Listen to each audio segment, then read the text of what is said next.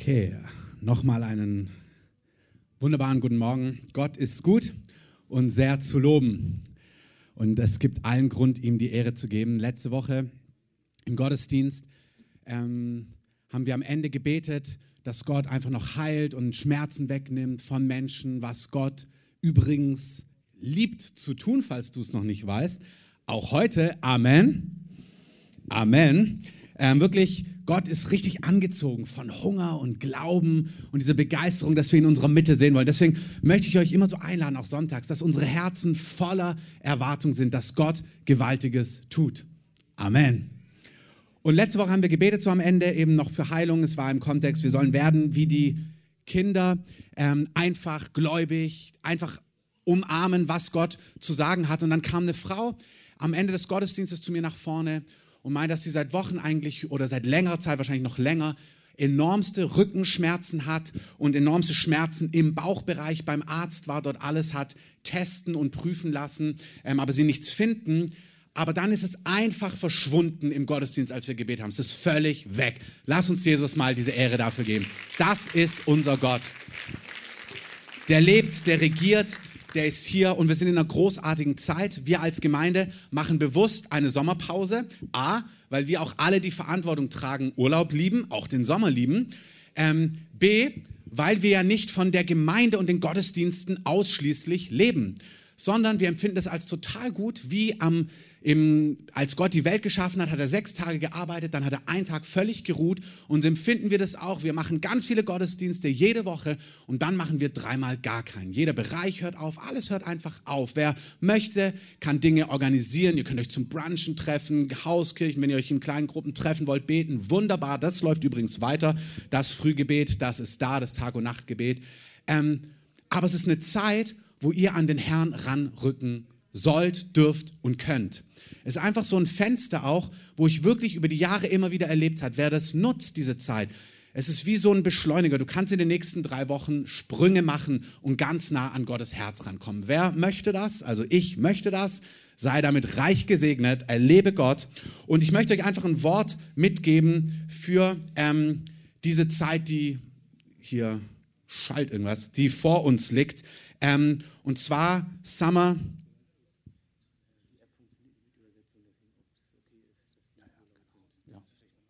Genau, nur dass ihr es ähm, wisst. Also ihr hört so im Hintergrund die, die Background-Akustik, weil ähm, wir hatten so eine App zum Übersetzen, die funktioniert leider nicht. Deswegen haben wir ein paar Mutige, die sich mitten reingesetzt haben und übersetzen. Und ihr konzentriert euch einfach auf mich. Amen. Summer, here we come. Ähm, Sommer, wir kommen. Ähm, oder anders, der Sommer kann kommen oder ist schon da. Amen. Paulus ist ein Mann, der den größten Teil des Neuen Testaments geschrieben hat. Er war ein jüdischer Gläubiger damals, ähm, hat irgendwie Gott geliebt, war in diesem religiösen System groß geworden, kannte alle Gesetze, hat sie in Perfektion gelebt, hat dann gesehen, wie in seinen Augen diese Sekte der Christen aufgestanden ist. Da gab es Leute, die waren eigentlich Juden, aber dann haben die angefangen zu behaupten, dass dieser Jeschua, dieser Jesus, wie wir ihn in unseren Breitengraden kennen, dass er der Messias sein soll. Das jüdische Volk hat damals auf ihren Retter gewartet. Sie wussten, es kommt der Tag, da wird Gott als König auf diese Erde kommen und sie haben einen mächtigen Krieger erwartet und dann kam dieser einfache Mann irgendwie von dem sie, der nicht auf einem Ross, auf einem streitbaren Ross kam, sondern auf einem Esel nach Jerusalem eingeritten ist, der gar nicht so königlich wirkte, sondern in einem Stall geboren sein sollte, zwar in der richtigen Stadt, aber die gläubigen Juden, die Pharisäer, die Gesetzgelehrten damals, die religiöse Elite konnte sich nicht vorstellen, dass dieser Jesus der lang erwartete Messias sein sollte. Und diese Sekte in Anführungszeichen ist immer größer geworden. Immer mehr Menschen damals haben erlebt, dieser Jesus ist wirklich der Messias, weil er ist durch die Gegend dort gezogen, er hat die Kranken geheilt, er hat Menschen, die von Dämonen gefangen waren, frei gemacht. Er hat denen, die gebrochen und zerbrochen waren, Hoffnung und Trost und Wiederherstellung gegeben. Und immer mehr Menschen haben sich ihm zugewandt. Und das hat die religiösen Leiter damals sehr nervös gemacht, unter anderem Paulus. Und dann hat eine Verfolgung gegenüber diesen Christen begonnen, gegenüber den Gläubigen, die als Juden hauptsächlich an Jesus gläubig geworden sind. Und man hat versucht, diese Gruppe auszumerzen. Und Paulus war einer, der das von ganzem Herzen getan hat. Der hatte Beauftragung damals von der Elite, diese Leute zu verhaften, ins Gefängnis zu bringen, sie zum Teil umzubringen. Und das hat er mit großer Leidenschaft getan. bis eines Tages Gott ihm begegnet ist. Und dann ist sein ganzes Leben von einem Tag auf den anderen anders geworden, unerwartet. Es ist eine Zeit, in der Gott unerwartete Dinge tut. In deinem und in meinem Leben. Und im Leben von vielen Menschen um uns herum, die gar nicht auf dem Schirm haben, dass Gott Großartiges vorhat. Vielleicht bei der Übersetzung trotzdem, wenn ihr es ein bisschen leise hinbekommt, das wäre hilfreich so für die anderen. Wir müssen es einfach versuchen. Ähm, Gott will Unerwartetes tun in deinem Leben, in meinem Leben und im, Mensch, im Leben von Menschen um dich herum, in unserer Stadt, in unserem Land. Die rechnen gar nicht damit, dass Gott dabei ist, ihnen gewaltig und unerwartet und herrlich zu begegnen. Amen. Amen. Bei Paulus war es so, dass er eines Tages auf dem Weg war nach Damaskus, um wieder von Leuten zu verhaften, die an diesen Jesus glauben. Und er ist mit seinem Tross unterwegs auf der Straße und plötzlich aus dem Nichts, völlig unerwartet, kommt ein, ein Licht, sagt er, heller als die Sonne, blendet ihn und die anderen. Er fällt zu Boden, keiner kann sehen und dann hört er plötzlich eine Stimme. Und viele Jahre später, als er den gesamten Nahen Osten auf den Kopf gestellt hat, überall Menschen von Jesus überzeugt hat, weil er ist dann selber Christ geworden, wird er verhaftet und wird vor einen König gebracht und wird verhört, warum er das tut, was er tut. Und dann erzählt er diesem König und den Leuten, die ihm zuhören, was er tut und warum er es tut. Und das könnt ihr lesen in Apostelgeschichte 26. Da heißt es. Und als ich dabei Vollmacht und Erlaubnis von den Hohepriestern hatte, um nach Damaskus zu gehen und dorthin reiste, sah ich mitten am Tag auf dem Weg, O König, sagte zu dem König, der ihm zuhört, vom Himmel her ein Licht, das den Glanz der Sonne übertraf, welches mich und die, die mit mir reisten, umstrahlte. Als wir aber alle zur Erde niedergefallen waren, hörte ich eine Stimme in hebräischer Mundart zu mir sagen, Saul, Saul, warum verfolgst du mich? Es ist hart für dich, gegen den Stachel auszuschlagen. Ich aber sprach, wer bist du, Herr? Der Herr aber sprach, ich bin Jesus, den du verfolgst. Aber richte dich auf, stelle dich auf deine Füße, denn hierzu bin ich dir erschienen, dich zu einem Diener und Zeugen dessen zu verordnen, was du gesehen hast, wie auch dessen, worin ich dir erscheinen werde. Ich werde dich herausnehmen aus dem Volk und den Nationen, zu denen ich dich sende, dass du ihre Augen öffnest, dass sie sich bekehren von der Finsternis zum Licht von der Macht des Satans zu Gott, damit sie Vergebung der Sünden empfangen und ein Erbe unter denen, die durch den Glauben an mich geheiligt sind. Amen. Saul, der die Christen hasst, ist auf dem Weg, seinen Auftrag, ungöttlichen Auftrag auszuführen und aus dem Nichts, völlig unerwartet, kommt ein Licht, bricht herein und in hebräischer Mundart, das ist auch schön, hey, Gott spricht deinen Slang. Gott weiß genau, was du hörst. Gott kann mit einem Ghetto-Kid in Marzahn reden. Gott kann mit hochgebildeten Menschen in der Politik reden. Gott weiß genau, wie du ihn hörst und wie du ihn verstehst. Amen. Meine Mutter, die gläubig war, hatte mich, ihren Sohn, der ungläubig war. Und meine Mutter hatte so ein Zitat, dass sie gesagt hat, es gibt eine Zeit, da sprichst du mit deinem Kind über Gott. Und im besten Fall ist dann dein Kind begeistert von Gott. In meinem Fall habe ich mich von Gott ganz früh abgewandt. Ich wollte mit Gott nichts mehr zu tun haben, mit Christen. Ich konnte Christen nicht ausstehen. Und dann hat meine Mutter gesagt, dann kommt eine Zeit, da sprichst du mit Gott über dein Kind. Und dann hat meine Mama mit dem König gesprochen und sie hatten da einen recht guten Draht. Und eins, was sie gebetet hat, ist, dass Gott mir Menschen über den Weg schickt, die meine Sprache sprechen. Ich habe mit dem Alex, der heute hier Bass gespielt hat, zusammen Abitur gemacht. Wir haben beide zusammen gelernt. Ich Ethik, Philosophie, er Religion, obwohl er damals auch nicht gläubig war. Und wir sitzen da zusammen, wir und dann liest er mir, ich frage mich bis heute, er ist ein geistgeleiteter Mann, liest er mir aus dem Nichts vor, ähm, ein Zitat von C.S. Lewis. Und das, die Quintessenz von diesem Zitat war, du kannst nicht an Gott glauben, außer er offenbart sich dir. Und dieser Satz war wie eine Antwort auf eine Frage, die ich gar nicht gestellt habe. Ich hatte diese Frage nicht formuliert. Ich habe Gott nicht gesucht, den christlichen Gott ohnehin nicht. Und mit Kirche konntest du mich jagen. Ich wollte meinen Zivildienst in Afrika machen. Und die einzigen Gruppen, die ich gefunden habe, waren Christen. Da habe ich gesagt, mit denen mache ich gar nichts. Dann gehe ich nach Berlin. Ähm, der Herr hat Humor, jetzt bin ich Pastor in Berlin. Ähm, aber zum damaligen Zeitpunkt saß ich da fest entschlossen, nach Berlin zu ziehen. Und dann liest er mir diesen Satz vor. Du kannst, oder diese Quintessenz von diesem Gleichnis, das dieser ähm, C.S. Lewis geschrieben hat, ist, du kannst nicht an Gott glauben, außer er offenbart sich dir. Ich bin an dem Abend, Dienstagabend, nach Hause gegangen und habe, obwohl ich nicht an Gott geglaubt habe, angefangen zu Gott zu sprechen in meinem Bett. Ich gesagt, ich glaube nicht an dich, ich finde es Schwachsinn, ich finde es Nonsens. Diese Story von diesem Typ, der blutet und kreuzt und all das, es macht alles keinen Sinn und ich verstehe es nicht, wieso es so viele Religionen gibt und warum das eine das Richtige sein soll und ob es eine Wahrheit gibt, das macht. Ich habe einfach mal alles erzählt, was ich so denke. Und ich habe es schon oft erzählt. Dann ist gar nichts passiert.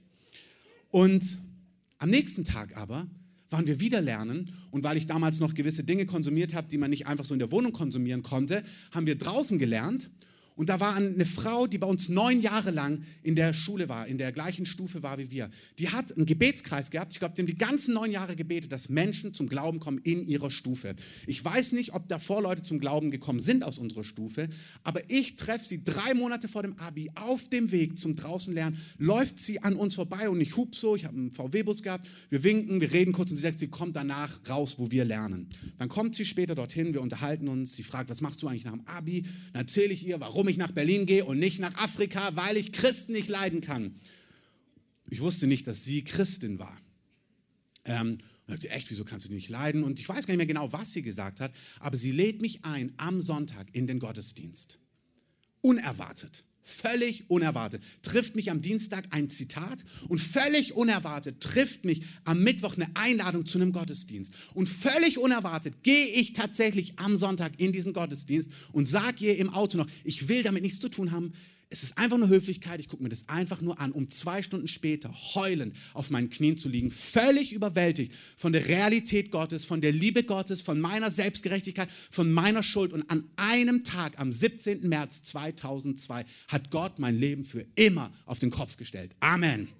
Lass uns Jesus mal einen Applaus geben, weil du sitzt entweder hier, weil du das Gleiche erlebt hast, oder du sitzt hier, weil du da, you're about, du bist dabei, das Gleiche zu erleben. Gott bricht in dieser Zeit unerwartet in das Leben von Menschen hinein. Er offenbart sich. Der Heilige Geist möchte die Realität Gottes offenbaren. Genauso geschieht es Paulus. Nichts ahnend reist er nach Damaskus, als plötzlich ein Licht kommt und in hebräischer Mundart, in deiner Sprache, in der Sprache, die du verstehst, in der Sprache, die die Menschen um uns herum verstehen. Und ich gebe dir schon mal einen Hinweis. Du sprichst die Sprache von manchen Menschen, die spricht kein anderer. Du hast die Worte, du hast die Botschaft, du hast die Art und Weise, die Leute brauchen in deinem Umfeld und nur du kannst in ihrer Mundart sprechen, sodass sie zum Glauben kommen können. Du trägst den Schatz in dir und du bist das irdene Gefäß, durch das Gott etwas weitergeben möchte. Amen. Saul, Saul, auch eine gute Botschaft. Gott weiß, wie du heißt. Gott weiß, wie dein Nachbar heißt. Gott weiß, wie deine komische Tante heißt, die unbedingt Gott braucht. Gott weiß, wie dein Chef braucht, für den du schon lange betest, weil er so schräg ist. Gott weiß, wie dein bester Freund heißt. Gott weiß, wie dein Ehemann heißt. Gott weiß, wie deine Kinder heißen. Gott kennt ihre Namen und er wird sie ansprechen bei ihrem Namen. Amen. In diesem Gottesdienst saß ich und dann sagt der Pastor, wenn du heute hier bist, ist es kein Zufall, sondern Gott ruft dich. Und in dem Augenblick, er das sagt, fängt mein Herz an zu schlagen. Und da waren nicht zehn Leute, das ist die größte Gemeinde Deutschlands, da waren ungefähr 2000 Leute. Und ich dachte mir, woher weiß der Typ, dass ich hier bin? Und dann sagt er noch ein Detail.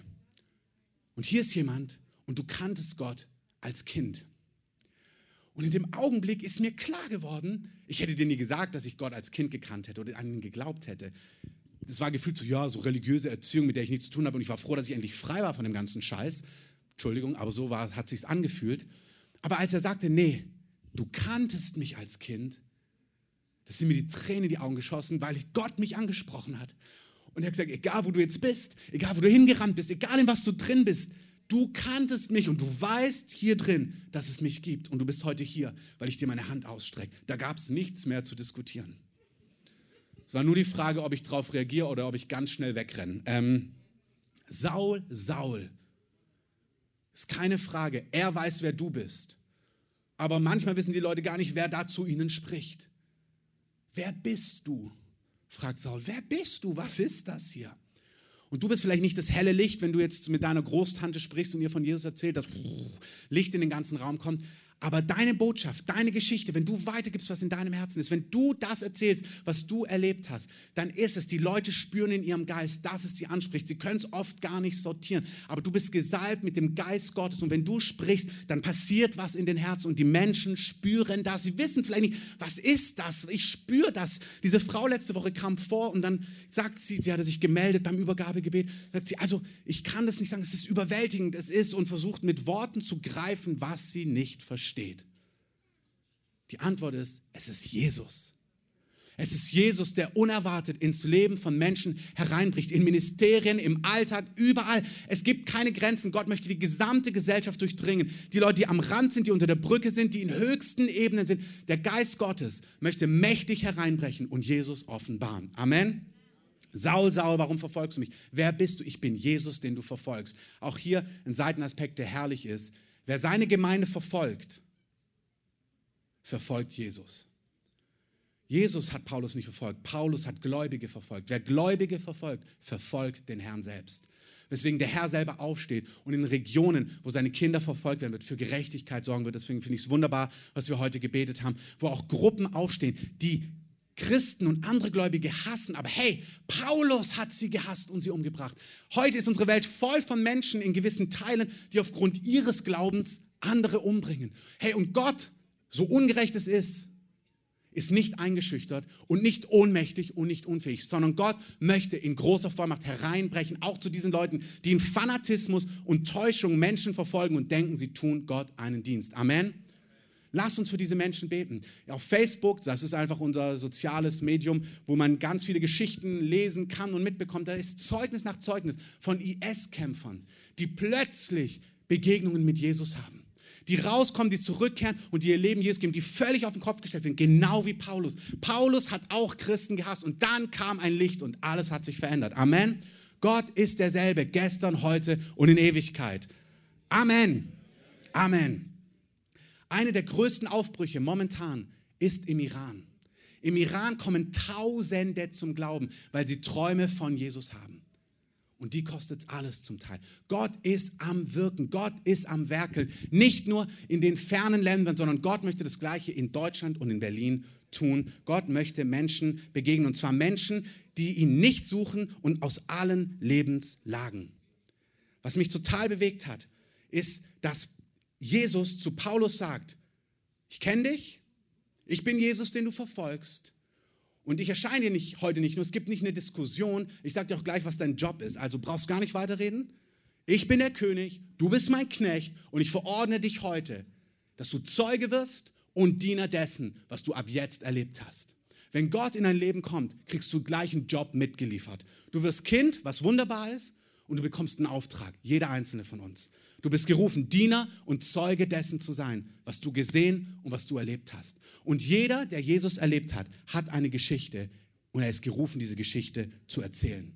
Jeder einzelne von uns, auch in der Sommerpause. Amen. Du kannst am Strand sitzen, kannst dir die Sonne auf den Bauch ähm, scheinen lassen, aber du musst ready sein. Letztes Jahr waren wir im Atlantik dann waren meine zwei Jungs am Wasser, sind da gelaufen, ich stand so da, war ein Mann neben mir ähm, aus dem Ruhrpott und wir kommen irgendwie ins Gespräch, ihr habt ein Kreuz da. Ähm, dann kommen wir ins Gespräch, fragt er mich, was ich mache, ich erzähle ihm, was ich mache. Und dann kommt raus, dass er eigentlich total viele Fragen über Gott hat. Und ich war der, der seine Mundart gesprochen hat. Und ich konnte ihm Dinge erklären, dass er danach tief berührt weggegangen ist. Ich konnte ihn segnen, für ihn beten. Und er ist weggegangen mit einem Erlebnis von Jesus. Amen. Dann konnte ich ihn noch connecten mit einer Gemeinde dort in der Gegend. Ich weiß nicht, was Gott daraus gemacht hat. Aber wer Jesus erlebt hat, hat eine Geschichte. Nach diesem Sonntag bin ich am Montag in meine Schule zurückgegangen, überwältigt von dem, was ich erlebt habe. Ich habe es allen erzählt, die mir zugehört haben. Ähm, und die Leute haben sich echt gedacht, was ist eigentlich mit dem los? Ähm, also ich hatte ja wirklich damit gar nichts zu tun.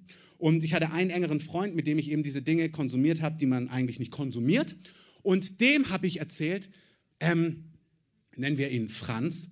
Franz, stell dir mal vor, Jesus, also Gott ist Mensch geworden und er hat all deine Schuld bezahlt, alles. Du musst da nicht selber für gerade stehen. Gott hat es alles bezahlt. Du kannst mit Gott leben. Und er guckt mich an wie ein Auto und sagt, welche Schuld?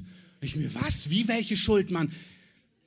Wenn Gott dir begegnet dann hast du eine Geschichte zu erzählen. Das ist kein Zwang. Du, dein Herz wird überlaufen von der frohen Kunde, von dem, was du erlebt hast. Jeder hat eine Geschichte. Paulus hatte eine Geschichte, du hast eine Geschichte und es gibt Menschen da draußen, die müssen genau deine Geschichte hören. Amen.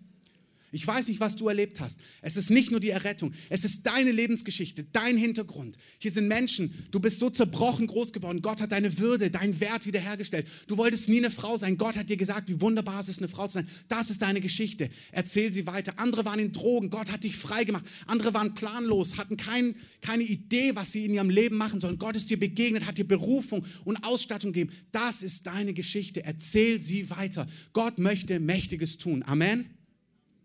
Er sagt dann, du bist nicht nur Zeuge, sondern dein Auftrag ist, dass Menschen, die in Finsternis sind, herauskommen ins Licht. Freunde, es ist eine Realität. Wir sehen das nicht. Unsere Gesellschaft sieht so fancy und hip aus. Die Leute sehen aus in unseren Breitengraden zum größten Teil, als wären sie satt und hätten alles. Aber es stimmt nicht. Wer Jesus nicht hat, sagt er selber, hat das Leben nicht. Du kannst fünf Autos haben, drei Häuser und dreimal Jahresurlaub. Wer Jesus nicht hat, hat das Leben nicht. Amen. Amen? Amen. Amen. Wunderbar. Menschen sind in Finsternis. Sie sehen nicht, was ihnen fehlt. Es ist manchmal so, jemand hat mal gesagt, wenn du in der Kloake groß wirst, riechst du es gar nicht mehr. Ähm, das stimmt. In seinem Licht sehen wir das Licht. Ich wusste, dass mir was fehlt, aber ich wusste gar nicht, wie viel mir fehlt. Ich habe schon gespürt, dass irgendwas fehlt. Aber erst als ich das Licht im Licht war, habe ich gesehen, im Licht sehen wir sein Licht, habe ich gesehen, wo ich eigentlich herkomme und was eigentlich möglich ist, um dass quasi mein altes Leben schwarz-weiß und eine alte Glotze war und Gott in HD oder das ganze neue Ding da, Flatscreen, was auch immer, ähm, Hightech-mäßig ist, das Leben, was Gott für dich hat. Es ist eine völlig andere Dimension. Und dein Leben soll ein Brief sein, wo sie was davon schmecken. Denn irgendwie sieht das anders aus. Ich spüre da was, ich sehe das. Und du sollst den Menschen das Wasser im Mund zusammenlaufen lassen durch dein Leben, durch deine Geschichten. Amen. Aus der Finsternis ins Licht. Ich war auf der Suche, ohne es zu wissen. Ich habe mir alles reingepfiffen, was man sich reinpfeifen kann. Alles. Ich meine jetzt nicht nur Substanzen, ich meine alles. Alles. Beziehungen, Reisen, Abenteuer irgendwie versucht, was zu stillen in mir, was nichts in dieser Welt stillen kann. Es hat mal ein weiser Mann gesagt, dass Gott jeden Menschen mit einem Platz im Herzen geschaffen hat und in den Platz passt nur und ausschließlich Jesus rein. Da passt nichts anderes rein. Ihr kennt alle die Geschichten von den großen Stars, die super erfolgreich sind, die alles Geld der Welt haben, dazu noch in Malibu oder in Kalifornien am schönen Strand leben, alles haben, wo du denkst, Mann, was fehlt dir eigentlich? Jesus. Der fehlt dir. Und dann hörst du von ihrem Selbstmord, denkst du, der, der war immer so lustig. Aber in seinem Herz war der gar nicht lustig. Du kannst so erfolgreich sein. Wer Jesus nicht hat, hat das Leben nicht. Andere wissen um ihre Zerbrochenheit. Andere wissen, dass sie nichts haben, aber sie haben keine Hoffnung.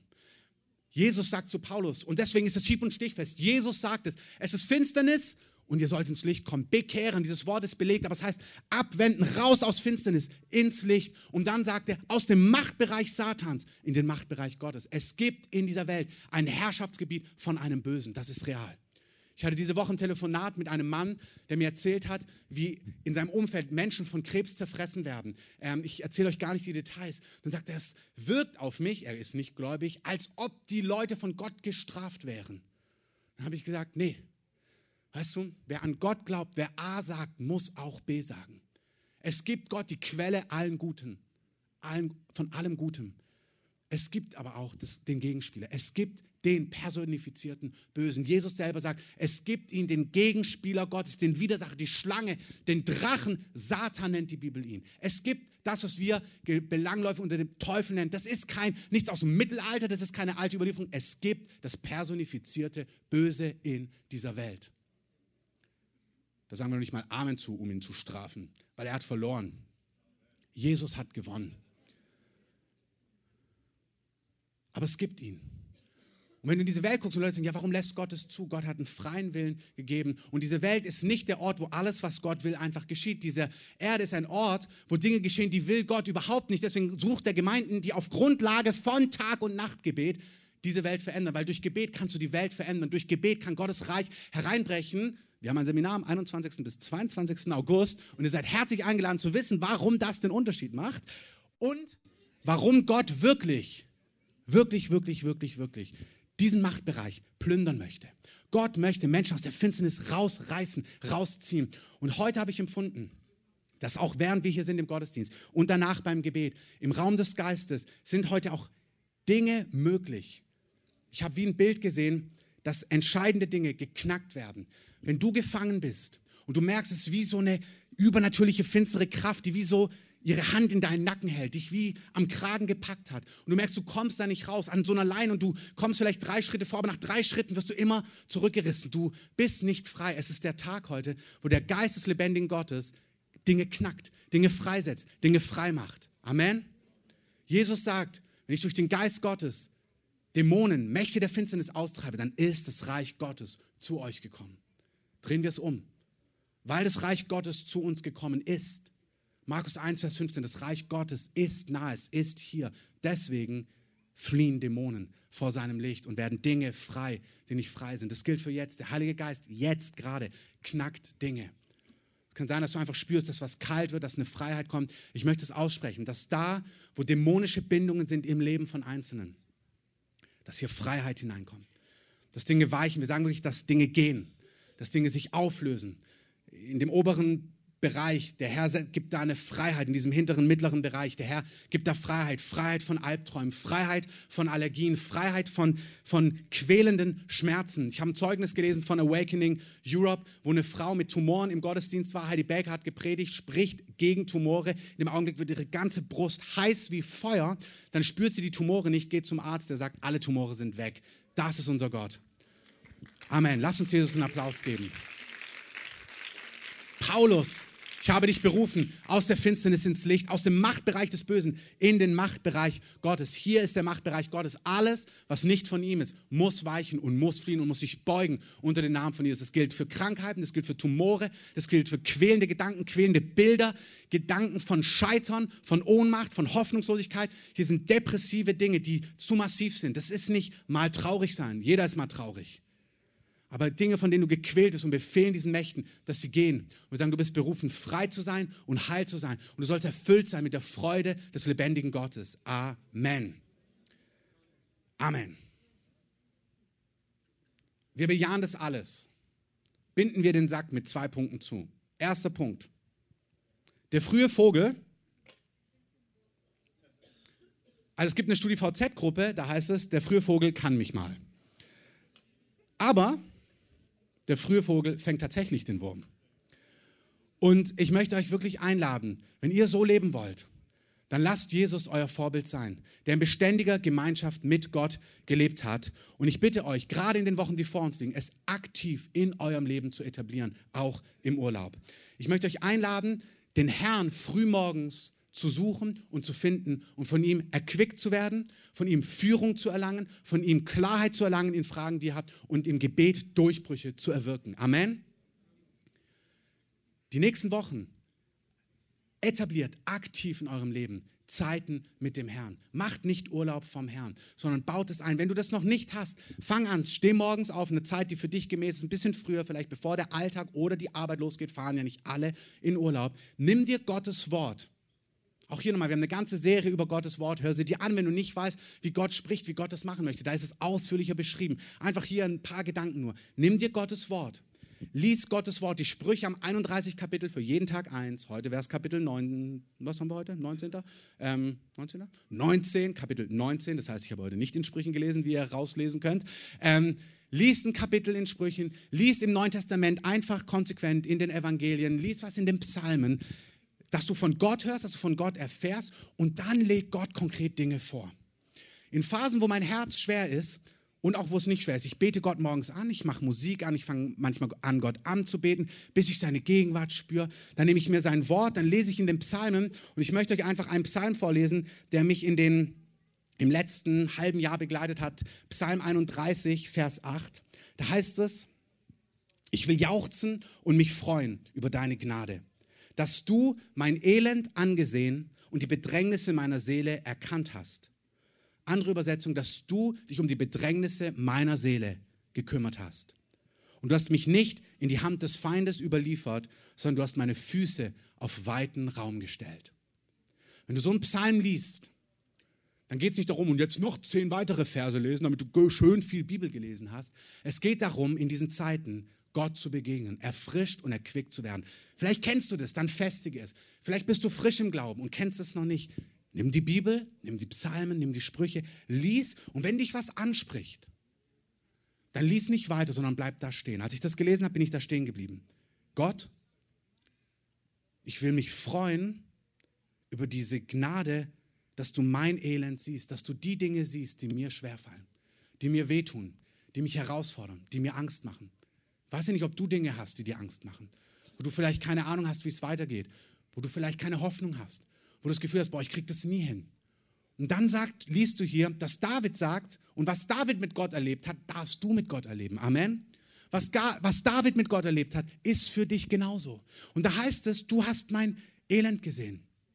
Und dann heißt es nicht, und dann hast du wieder weggeguckt ganz schnell, sondern dann sagt er, und du hast die Bedrängnisse meiner Seele erkannt, und zwar ins Detail.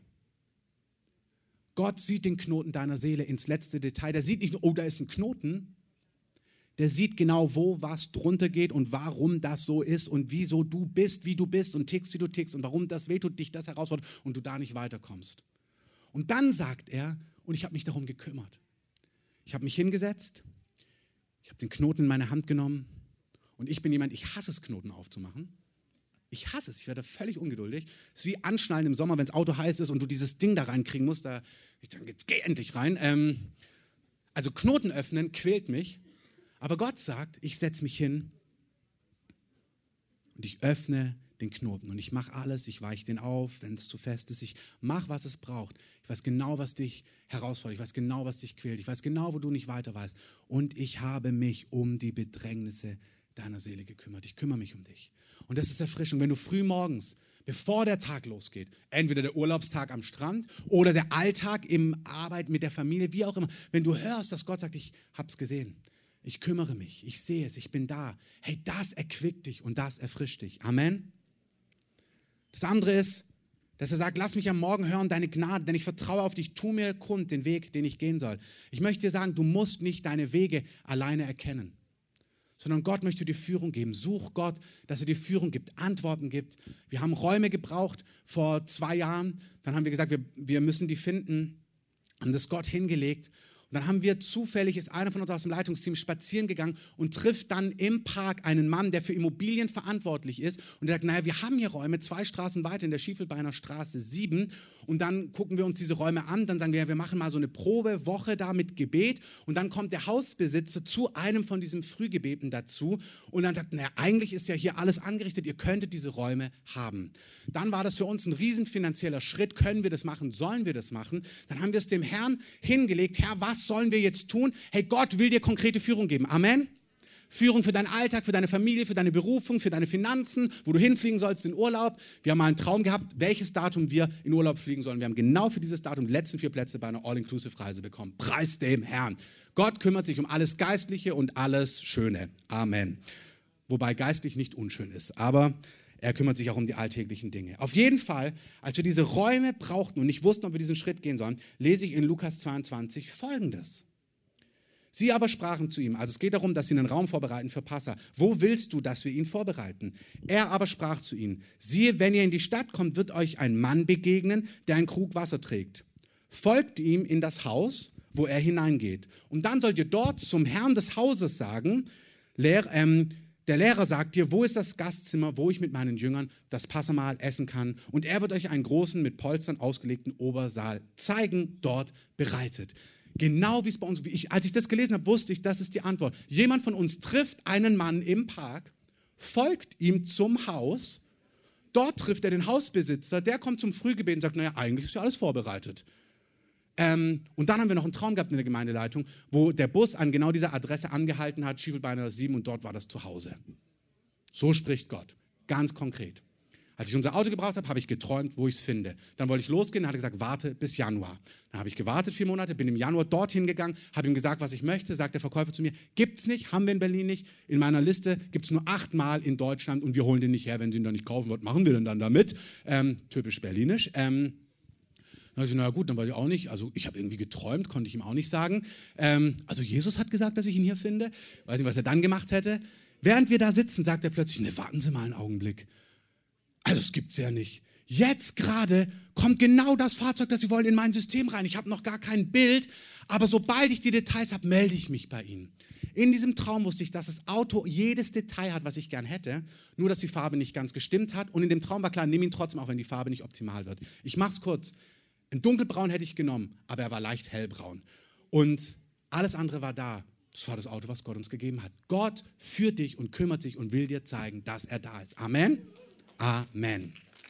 Hey, Gott ist ein lebendiger Gott. Und du hast eine Story zu erzählen. Das war der, ein, der Eingang. Du hast was erlebt, so wie Paulus. Und wir sind gerufen, die Geschichten, die großen, was Errettung und Erlösung angeht, zu verkündigen. Aber noch viel mehr auch die Alltagsgeschichten, wie real Gott ist und was Gott alles tut. Das heißt, der frühe Vogel fängt tatsächlich den Wurm, empfängt Erfrischung, Führung, Klarheit und dann Durchbrüche im Gebet. Hört mir hier noch kurz zu, bevor wir zum letzten Punkt kommen. Seid Anbeter, die Gott mächtig anbeten. Und wenn die Gegenwart Gottes da ist, dann plappert nicht.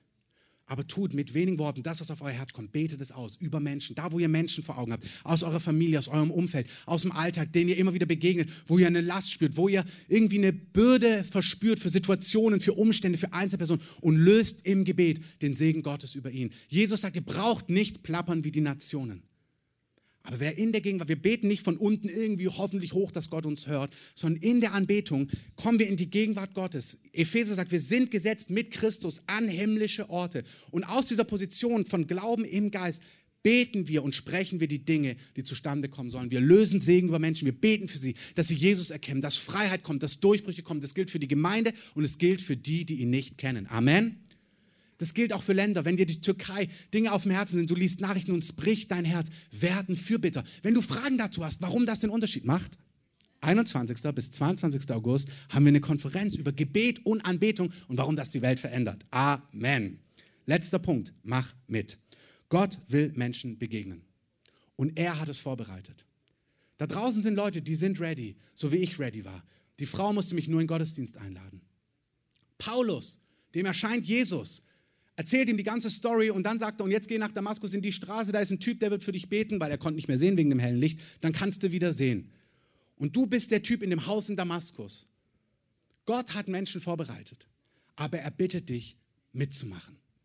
Sei anwesend, sei verfügbar, sei da. Wie kann man glauben, ohne gehört zu haben? sagt der Römerbrief. Andreas, wenn du nach vorne kommst, wäre das ganz wunderbar. Im Römerbrief 10 lesen wir, wenn du mit deinem Mund Jesus als Herrn bekennst und in deinem Herzen glauben wirst, dass Gott ihn aus den Toten auferweckt hat, du gerettet werden wirst. Hör ganz kurz hin. Es gibt ein Leben nach dem Tod. Und Paulus sagt, wer sein Leben Jesus anvertraut, wer glaubt, dass er für deine Schuld gestorben ist, hier ist die Gegenwart Gottes. Kannst gerne anfangen. Wenn du glaubst in deinem Herzen, dass er für dich gestorben ist und dass er auferstanden ist, dann sagt der Römerbrief, dann wirst du errettet werden.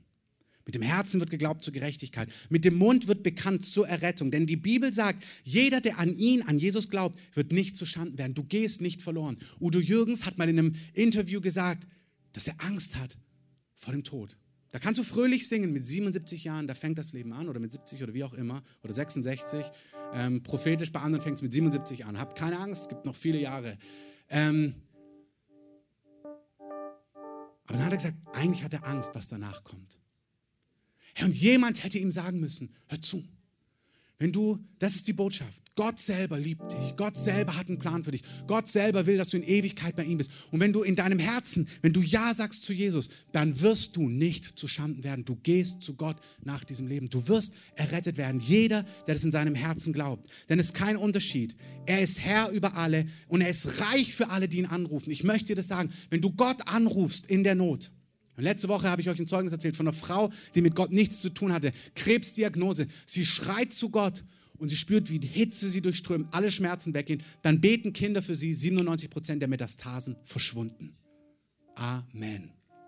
Wenn wir Gott anrufen, dann handelt Gott. Er ist reich für alle, die ihn anrufen. Denn jeder, der den Namen des Herrn anrufen wird, wird gerettet werden. Und jetzt kommt der wichtige Punkt. Wie sollen sie den anrufen, an den sie nicht geglaubt haben? Wie sollen sie jemand anrufen, an den sie gar nicht glauben? Bleibt kurz bei mir. Wie sollen sie den anrufen, an den sie nicht geglaubt haben? Aber wie sollen sie an den glauben, von dem sie nicht gehört haben? Und damit kommen wir wieder zum Anfang. Ich bitte dich, erzähle deine Geschichte. Wie sollen sie Gott anrufen, wenn sie nicht an ihn glauben? Und wie sollen sie an ihn glauben, wenn sie nicht von ihm gehört haben? Und wer könnte ihnen erzählen oder besser erzählen als du, der du genau ihre Mundart sprichst? Herr Gott sendet dich zu Menschen, wo du genau der Richtige bist. Manchmal erscheint es nicht so, man denkt sich, boah, ich passe da gar nicht hin, aber du brauchst keine Angst haben, du passt dahin. Ich habe es mal ganz praktisch gemacht. Fühl dich dabei nicht doof. Ganz einfach. Mach es einfach. Lass uns aufstehen.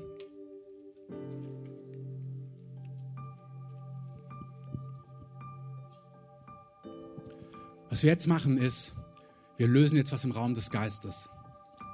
Und zwar gibt der Herr heute Morgen Gnade, den frühen Wurm zu fangen, also der frühe Vogel zu sein und den Wurm zu fangen. Und wenn du das brauchst, öffne deine Hände. Der Herr gibt eine Gnade. Es ist nicht darum, dass du dich jetzt zusammenreißt, sondern der Herr gibt eine Gnade, einen Hunger, ihn morgens zu suchen und ihn zu finden. Eine Gnade in die Gegenwart des Höchsten. Es ist ein Fenster im Raum des Geistes verfügbar, dass du Gott begegnen kannst. Wenn du das brauchst, möchte ich dich bitten, nicht höflich sitzen zu bleiben, sondern dich aufzustehen und zu sagen, Gott, ich möchte das, ich brauche das. Gott möchte eine Gnade freisetzen, dass sein Wort dich trifft, dass sein Wort, dass du es hörst, dass du empfängst von ihm.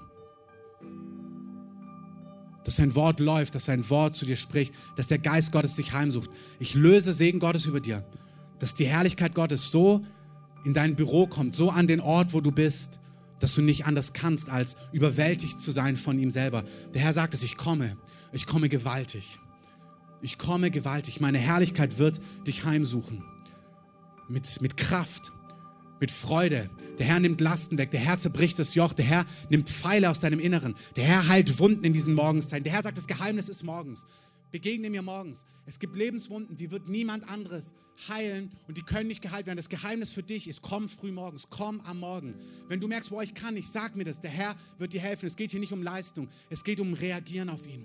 Am Anfang des Tages dem Höchsten begegnen, von seiner Gnade, vom Tau des Himmels zu trinken, von seinem Geist, der dich drängt, vom Brot des Himmels zu essen, was dich sättigt und satt macht. Der Herr sagt, ich suche dich heim, ich besuche dich. Ich gebe dir dort Führung, Klarheit und Kraft am inneren Menschen.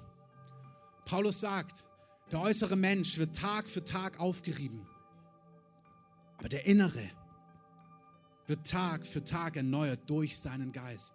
Hey, wenn dir Kraft mangelt, wenn du überwältigt bist von Sorgen oder vom Alltag, von Fragen, von Herausforderungen, von Schmerzen, von Hoffnungslosigkeit, oder wenn du merkst, ich will Gewaltiges für Gott reißen, ich will ein Gefäß der Herrlichkeit sein, was Gottes Reich ausbreitet in Vollmacht, begegne ihm, der die Quelle allen Lebens ist. Komm zu ihm. Ich möchte euch heute zum Abschluss unseres ersten Gottesdienst-Halbjahres die Möglichkeit auch jetzt zu geben, geben, nach vorne zu kommen und vor dem Herrn niederzuknien. Manche ihr steht, manche ihr spürt, ihr wollt wie vorm Herrn niederknien, von ihm empfangen. Bitte kommt nach vorne, direkt jetzt. Kommt einfach nach vorne, kniet euch vor dem Herrn nieder. Empfangt von ihm Gnade um Gnade.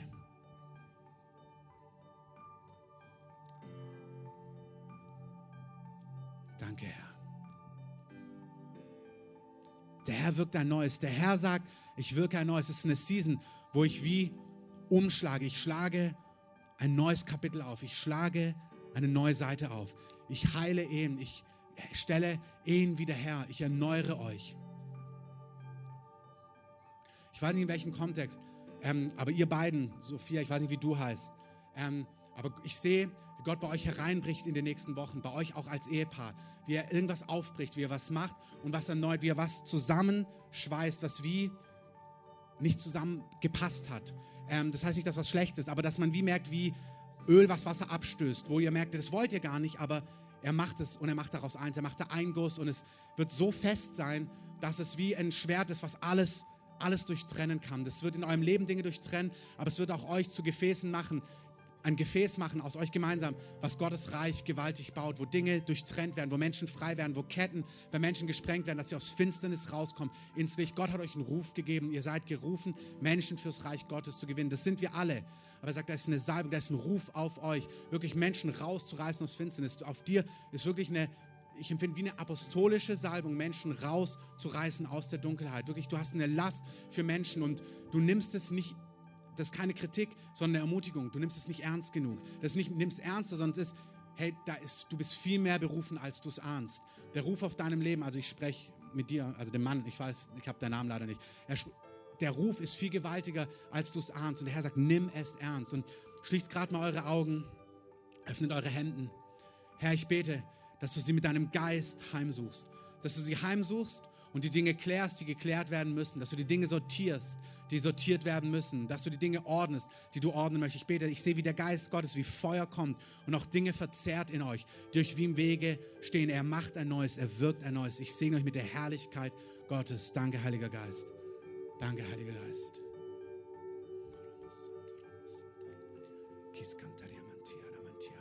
Kisuntaramantia. Und der Herr sagt, ich gebe euch eine Last für die Verlorenen, etwas Übernatürliches. Als Gemeinde haben wir in den letzten Wochen immer wieder diesen Ruf.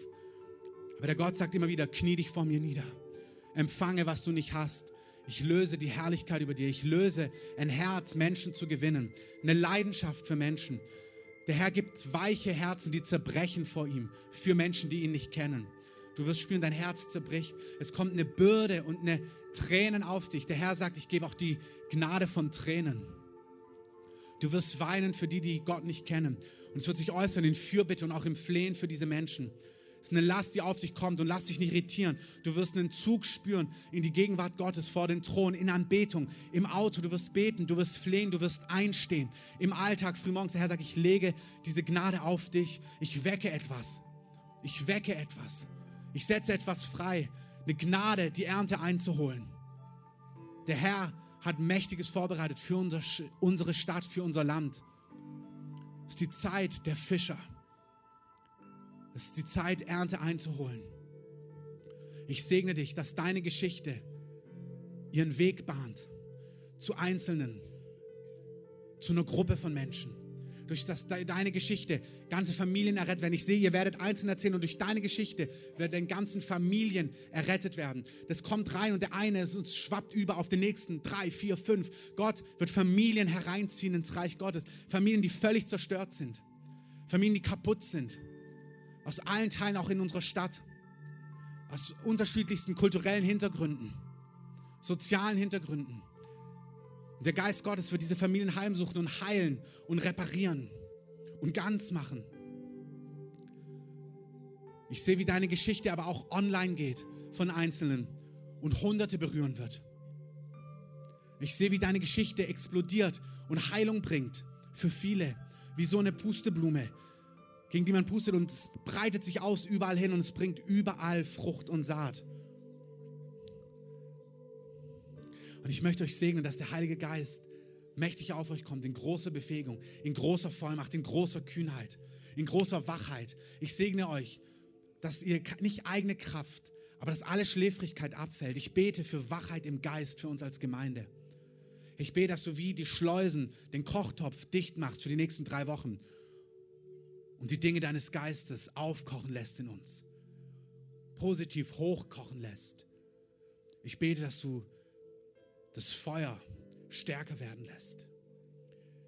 Ich bete, dass Dinge freigesetzt werden im Raum des Geistes. Ich bete für neue Gnaden. Der Herr sagt wirklich, hey, es ist ein Momentum im Geist, du kannst was nehmen. Der sagt, ich setze Träume frei, Visionen. Hier, der Herr gibt gerade die Gnaden von offenen Visionen, von Trancen, dass du siehst wie eine Straße, eine Hausnummer. Du siehst eine Begegnung, du siehst eine Situation, du siehst die Person wie in einem Film leibhaftig vor dir und der Herr, und dann wirst du diese Person sehen. Der Herr setzt diese Gnade frei jetzt für Einzelne. Nimm sie und berichte uns davon, wenn es geschieht. Danke, Heiliger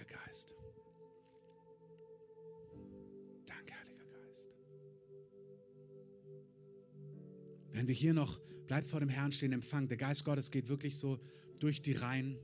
Ihr, die ihr mitbetet, wenn ihr die Freiheit habt, bitte ich euch, steht gerne auf und fangt an, einzelnen Hände einfach aufzulegen und sie zu segnen. Gar nicht so lang, sondern löst den Segen Gottes über ihn.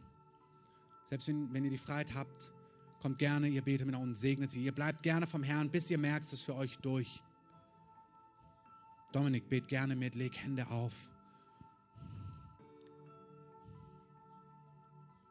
Ich möchte die ansprechen. Lass uns alle anderen nochmal die Augen schließen für einen Augenblick. Wenn du heute hier bist und dein Leben diesem Jesus noch gar nicht gehört und er heute unerwartet in dein Leben hereingebrochen ist, oder er ein weiteres Mal klopft und sagt, öffne die Tür, möchte ich dich einladen, heute die Tür zu öffnen und sagen, ja Jesus, ich will mit dir leben, mein Leben soll dir gehören. Komm und vergib mir meine Schuld, reinige mich von allem, was zwischen mir und dir steht. Du weißt, dass du es brauchst, du hast das Zeugnis in deinem Herzen, du spürst es.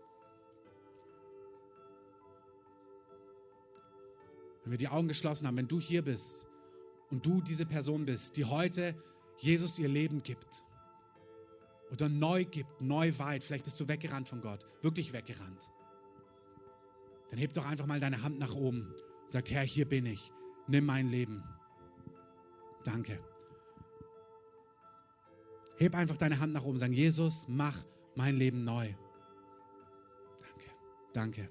Wer ist hier noch? Hier sind noch zwei, drei. Sag Jesus, Jesus, ich spüre das. Du spürst es in deinem Herzen, wie es klopft. Sag ihm, Jesus, komm, nimm, nimm mein Leben, wasch mich rein, nimm mich bei der Hand, führ mich in die Fülle dessen, was du für mich hast. Mach mich frei, zerbrich das Joch. Danke.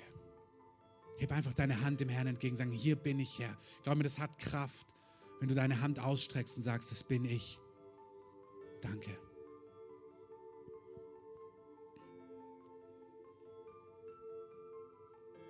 Danke für dein Momentum, Herr, dass du Menschen heute errettest und freisetzt. Lass uns mal, die ihr noch nicht hier unten seid, gemeinsam beten. Jesus, danke für deine Liebe. Danke für deine errettende Kraft. Danke, dass du jedes Joch zerbrichst. Danke, dass du für meine Schuld gestorben bist. Und ich glaube dir, dass du heute lebst dass du der lebendige Gott bist, dass du Gottes Sohn bist, dass du der bist, der Lebende und Tote richten wird, dass du zurückkehren wirst. Du sollst mein Herr sein und du sollst mein Gott sein. Mein Leben gehört dir. Ich wende mich ab von Finsternis und komme in dein Licht. Mache alles neu. Reinige mich. Ich sage es nochmal, zerbrich jedes Joch. Mach mich frei. Erneuere mein Leben. Mach mich heil. Setz mich in Brand mit deinem Geist. Mach mich zu einem Zeugen dessen, was ich gesehen habe. Dass ich erzähle, was ich erlebt habe.